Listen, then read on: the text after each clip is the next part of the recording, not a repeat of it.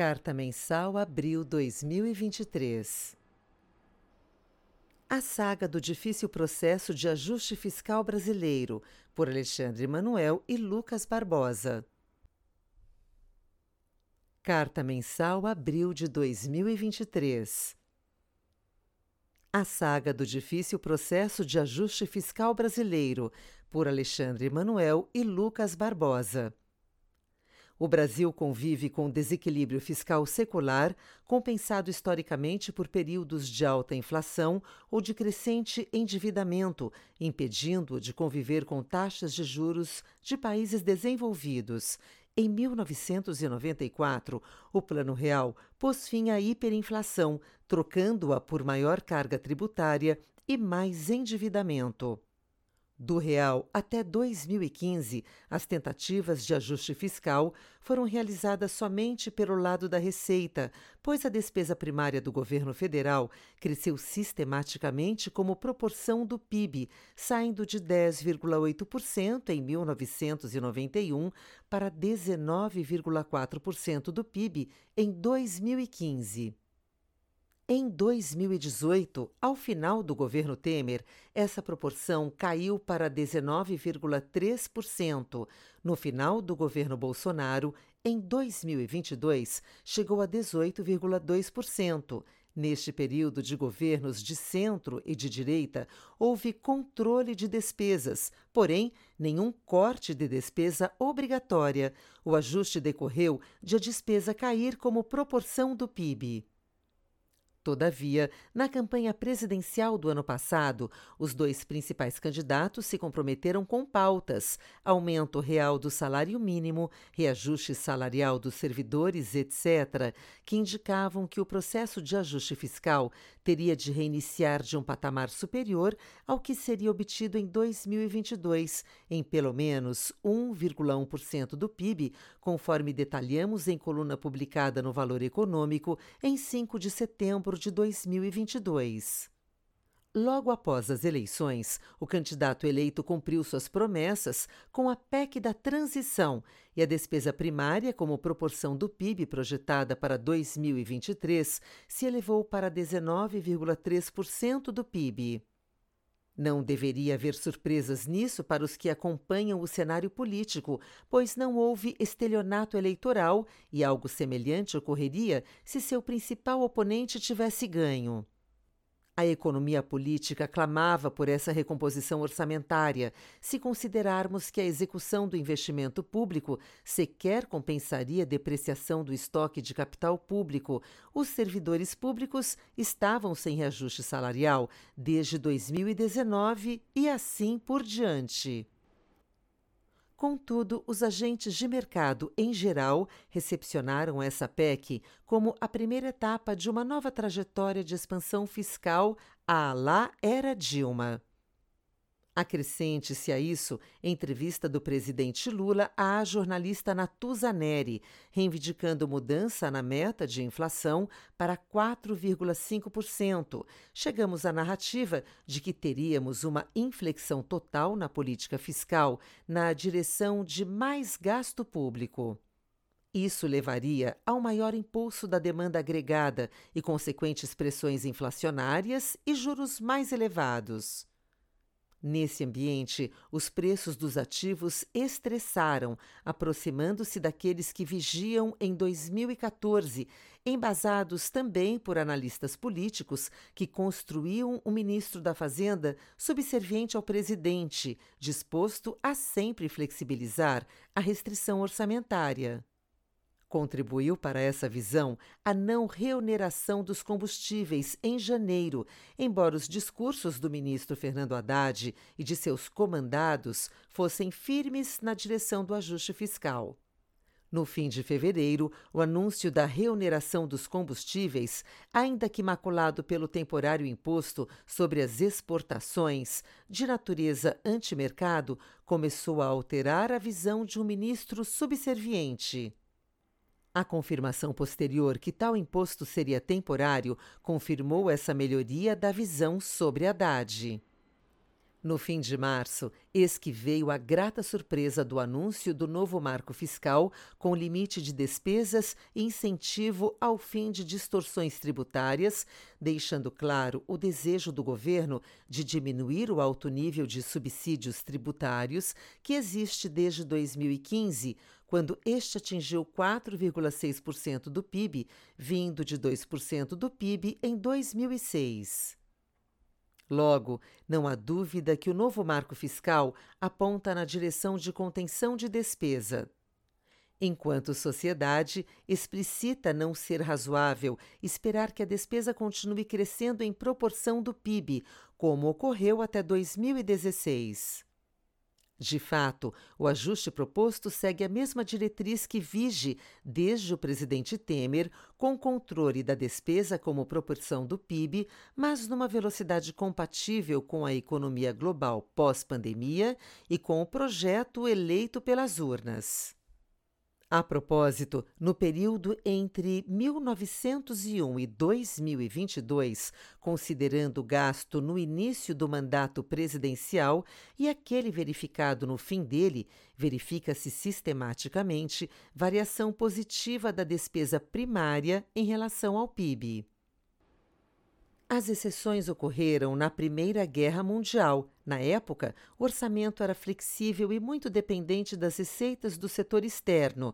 Nos períodos ditatoriais de Vargas, 1930-45, Castelo Branco, Garrastas Médici e João Figueiredo, ou do presidente não eleito Temer, assim como nos conturbados períodos democráticos de Vargas, 1951-54, Collor e Bolsonaro, marcados pelo suicídio, impeachment e pandemia, respectivamente.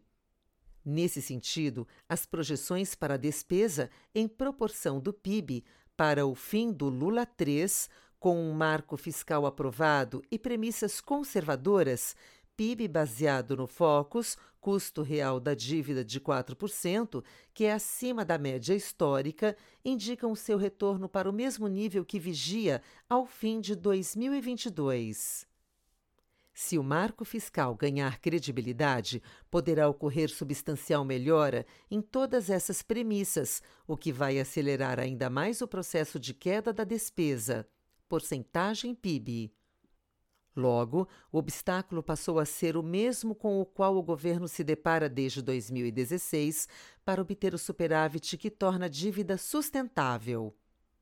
Conter as despesas e recuperar a receita líquida em 19% do PIB, média obtida quando se obteve superávit, Haddad sinaliza querer superar esse obstáculo reformando as despesas obrigatórias e eliminando os subsídios tributários concedidos de maneira inefetiva. Trata-se da mesma agenda que vige desde 2016, que afasta o risco de dominância fiscal, mas explicita a dificuldade de avançar nessa direção. É o momento da sociedade cooperar para enfrentar esse obstáculo e não apenas apontar as dificuldades para superá-lo, assim como do parlamento para amarrar as pontas soltas do projeto de lei complementar que tramita no Congresso, a fim de que o marco fiscal ganhe credibilidade.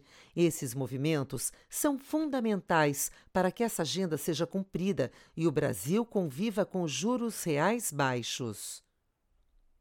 Alexandre Manuel é economista-chefe da Azequest e ex-secretário nos Ministérios da Economia e da Fazenda, 2018-2020.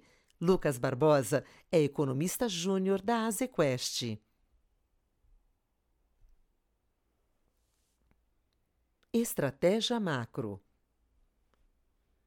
Em abril, observamos a diminuição do grau de incerteza relacionado a uma eventual crise de crédito internacional após as aquisições resgates do First Republican Bank, Silicon Valley Bank e Signature Bank, assim como ampliação das perspectivas de crescimento global para 2023. Ao mesmo tempo, persiste a incerteza sobre o cenário inflacionário global, com os núcleos de inflação de serviços pressionados e surpresas altistas em várias partes do mundo, como ocorreu no Reino Unido, onde a inflação do consumidor, CPI, apresentou núcleo em 0,8% no mês. Era esperado 0,5% e 10,1% no ano, era esperado 9,8%, e o núcleo em 6,2% no ano, era esperado 6,0%. Esse ambiente sinaliza a manutenção do aperto monetário por período maior que o esperado, tanto por parte do Banco Central americano quanto do Banco Central Europeu. Nos Estados Unidos, o destaque foi a divulgação do PIB do primeiro trimestre de 2023 e a inflação monitorada pelo Banco Central Americano, o PCE, de março. A prévia do PIB do primeiro trimestre mostrou uma variação de 1,1% abaixo da mediana das expectativas da Bloomberg, que era de 1,9%, mas em linha com GDP Now do Fed de Atlanta. Seguindo a mesma linha, o PCE também veio em linha com o esperado, com o headline fechando o mês de março em 0,08%, com o núcleo ficando em 0,28%. Na Europa, o destaque se deu também pela divulgação do PIB do primeiro trimestre de 2023. O resultado veio abaixo da expectativa, ficando em 0,1%. Era esperado 0,2% e anteriormente 0,0% e 1,3% no ano. Era esperado 1,4% e anteriormente 1,8%.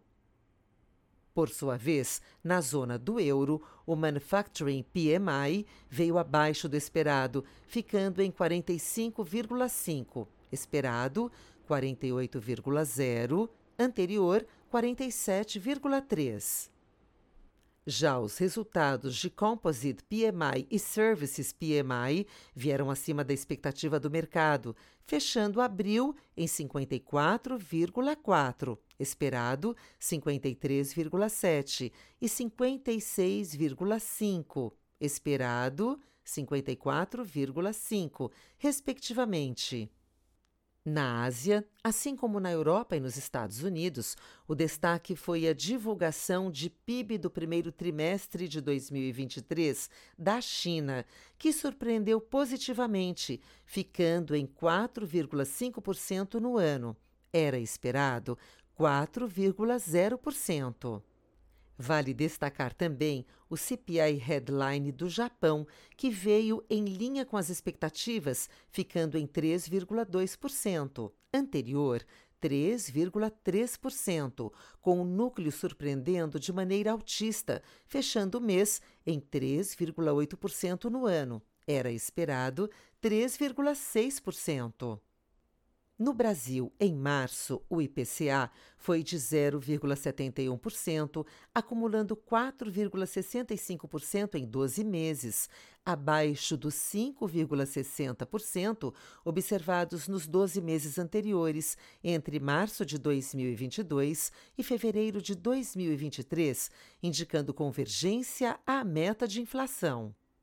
Nossa previsão é que, para 2023, o IPCA registre alta de 5,9% e caia para 3,6% em 2024, indicando que há um processo de convergência para a meta ao longo do horizonte relevante, que inclui a meta de 3,25% para 2023 e 3% para 2024, estabelecidas pelo Conselho Monetário Nacional.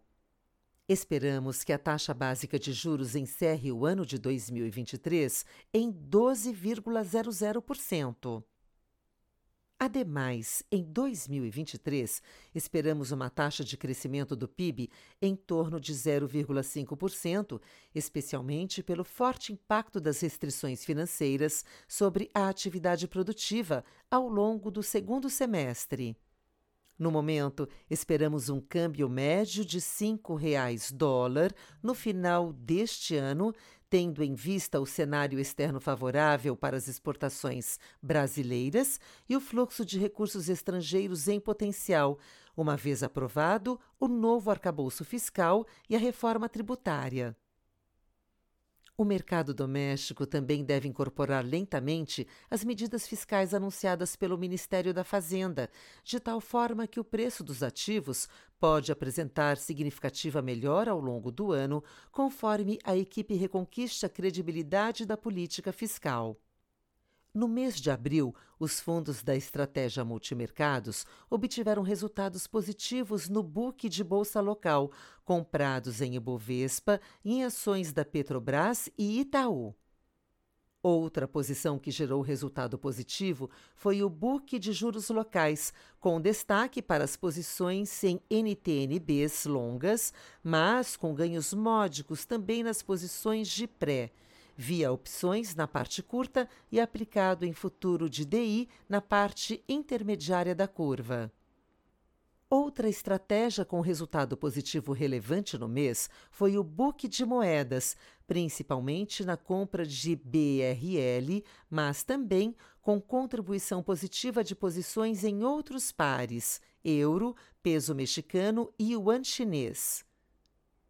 Em mercados de juros internacionais, o fundo teve resultado levemente positivo, porém sem posições relevantes no mês. A única contribuição negativa foi em Bolsa Internacional, em operações na Bolsa Americana. Por fim, em commodities, o fundo teve resultado neutro em operações táticas do book quantitativo. O Azequest Multi encerrou o mês de abril com 1,14%, o Azequest Multimax com resultado de 1,47% e o fundo Azequest Multi PWR, versão arrojada da estratégia macro e que busca uma utilização de risco mais 1,5 vezes maior do que o Multimax, encerrou o mês com performance de 1,79%, acumulando retorno de 10,21% em 12 meses. Estratégia de renda variável. Em abril, as principais bolsas americanas registraram alta. S&P 500 subiu 1,46%. Dados relacionados ao mercado de trabalho ainda mostram que o crescimento da economia americana continua forte, a despeito do aperto monetário que o Fed promove, o que gera incertezas em relação a estarmos ou não próximos a um final de ciclo de alta da taxa de juros. O índice de ações de tecnologia Nasdaq avançou 0,49%, enquanto Dow Jones registrou alta de 2,48%. A bolsa chinesa voltou a registrar ganhos, com alta de 1,54% em abril. O dado do crescimento do primeiro trimestre, divulgado ao longo do mês, surpreendeu positivamente e reforçou a expectativa de revisão para cima nas expectativas de crescimento da China para 2023. A Bolsa Brasileira teve um desempenho positivo ao longo de abril, com o Ibovespa avançando 2,50%. Durante o mês, o governo divulgou o esboço do novo arcabouço fiscal. As impressões em relação ao texto foram mistas. O mercado oscilou bastante entre uma visão inicial otimista, visto que o novo arcabouço incorpora algum controle de despesas, e, posteriormente, uma preocupação relacionada a possíveis punições ou falta de punições que o projeto traz. Em relação à atribuição de resultado dos nossos fundos long only, os setores de serviços financeiros e petróleo e petroquímica foram os que mais contribuíram positivamente, enquanto mineração e bens de consumo foram os maiores detratores. Seguimos com maior exposição aos setores de petróleo e petroquímica, serviços financeiros e mineração. Além disso, os fundos que podem operar short geraram retorno, principalmente através de posições vendidas em ações de empresas do setor de bens de consumo e de posições compradas em ações de empresas do setor de serviços financeiros. Voltamos a apresentar a exposição líquida comprada, principalmente nos setores de bancos, petróleo e petroquímica e elétricas. Pelo lado vendido, os fundos carregam posições em empresas dos setores de varejo, assistência médica e bens de consumo. O Azequest Ações encerrou o mês com resultado de 2,12%, o Azequest Small Mid Caps com 1,75%. Já o Azequest Top Long Biased teve retorno de menos 0,01% e o Azequest Total Return rendeu menos 0,12%. Estratégia de crédito o mercado primário ainda não voltou ao seu ritmo normal, mas vimos ao longo do mês algumas ofertas sendo colocadas a mercado e os bancos sondando potenciais novas emissões com mais frequência. Emissores com teses sólidas e de setores resilientes têm conseguido acessar o mercado de capitais. Vimos diversos exemplos na dívida e no equity quando a precificação está ajustada ao momento atual. No mercado secundário, ainda vemos mais aberturas do que fechamentos de spread, porém, a magnitude dessas oscilações foi menor que nos meses anteriores. Como consequência, as carteiras locais rodaram um pouco abaixo do CDI de forma geral, mas já apontando para algum patamar de estabilização dos spreads de crédito. O Azequest Lute teve um rendimento de 0,84% no mês de abril, resultado abaixo da rentabilidade alvo de longo prazo pensada para o fundo. Ainda tivemos aberturas dos spreads de crédito nas carteiras de debêntures em CDI e bancários. O Azequest Valore teve um rendimento de 0,55% no mês de abril, resultado abaixo da rentabilidade alvo de longo prazo pensada para o fundo. Ainda tivemos aberturas dos spreads de crédito nas carteiras de debêntures e bancários. O Azequest Altro teve um rendimento de 0,70% no mês de abril, resultado ainda impactado pela abertura dos spreads de crédito no mercado local. Na parcela offshore, ganhamos com a posição de bonds e hedges de juros. No mercado local, ainda tivemos aberturas dos spreads nas carteiras de debêntures e bancários. O Azequest Supra teve um rendimento de 0,93% no mês de abril, resultado ainda impactado pela abertura dos spreads de crédito no mercado local. Na parcela offshore, ganhamos com a posição de bonds e hedges de juros. No mercado local, ainda tivemos aberturas dos spreads nas carteiras de debêntures e bancários. Por fim, o Azequest Debêntures Incentivadas teve um rendimento de menos 0,25% no mês de abril, resultado abaixo do IMAB5, mais 0,90%. Perdemos principalmente com a abertura dos spreads de crédito. Outras estratégias. O Azequest Low Vol, destaque em nossa grade de produto por sua consistência de performance, encerrou o mês de abril com retorno de 0,80% e em 12 meses rendeu 14,51%, equivalente a 108% do CDI. Ao mesmo tempo, o fundo Azequest Termo rendeu 0,87% no mês, acumulando equivalente a 101% do CDI em 12 meses, mantendo sua rentabilidade alvo planejada.